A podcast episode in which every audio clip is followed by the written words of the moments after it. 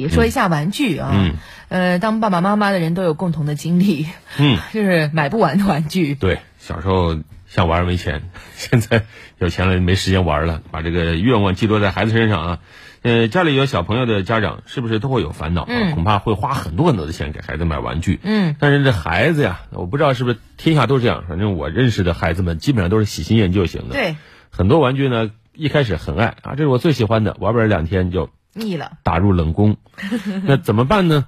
最近呢，在南京、上海等地出现了这种共享玩具店啊，用以租代卖的方式来解决家长们的痛点。哎，这样的一种玩具租赁店啊，按一折左右的价格去租玩具，就是你玩好了之后，你还可以还回去，对吧？哎啊，还有个很多人来玩同样一个玩具，就是也是废物利用的一种表现嘛，我觉得。听说还受到了不少家长的欢迎，我们来听听。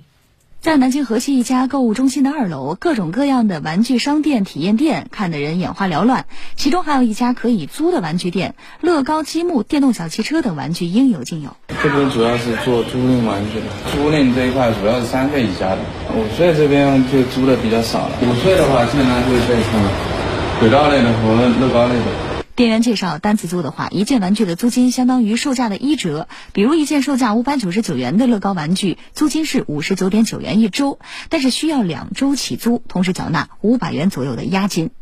如果是办理年卡会员的话，一年的费用是三千多元。根据玩具大小，每周可以租一到三件。坏那也是坏了局部的零件什么，那就补配件就可以了。那我需要赔多少？嗯、赔十块二十块这种。就是补个配件钱。对。店员介绍，玩具每次回收之后会进行紫外线照射、酒精擦拭等消毒工作。这样子你只要不损坏，我就再送给你，你可以把它消毒消好了，包好了就，人家再来租。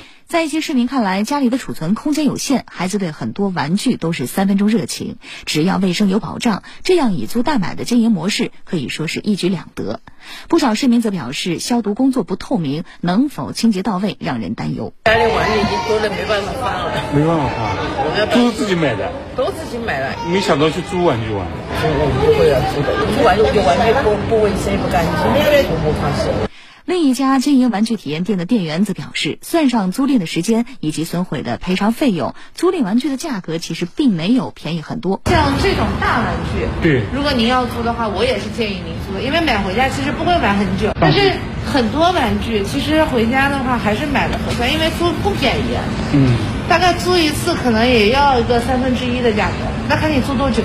专家建议，租赁玩具市场有它的优越性，但作为小众行业，相关规则及操作流程需要细化。可以进一步的去优化中间的这个它的合同的约定，或者去优化在商家和家长之间办理这个租赁中间的权责的划分，使得这个产品在双方互相交换啊，或者在使用之后在转交的时候，能够尽快的明确它在什么样的情况下转交的一方可以脱责。然后第二件事情呢，我倒是觉得更多的可以推出或者去租赁那些相对结构比较简单、转运起来不太容易发生损毁啊、破损啊等的这些这些产品。专家表示，除了玩具租赁店，商场中的很多玩具体验店也存在相关隐患。大型卖场中间，它所提供的这个游玩空间中的玩具，它的清洁的频次其实不是很高。如果是出现损毁，比如出现一些尖锐的暴露部位啊，也会对孩子造成一定的危害。不论是租赁方还是这项服务的提供方，他们都应该对这些他们提供的设备的安全性、卫生性都做出自己的保障。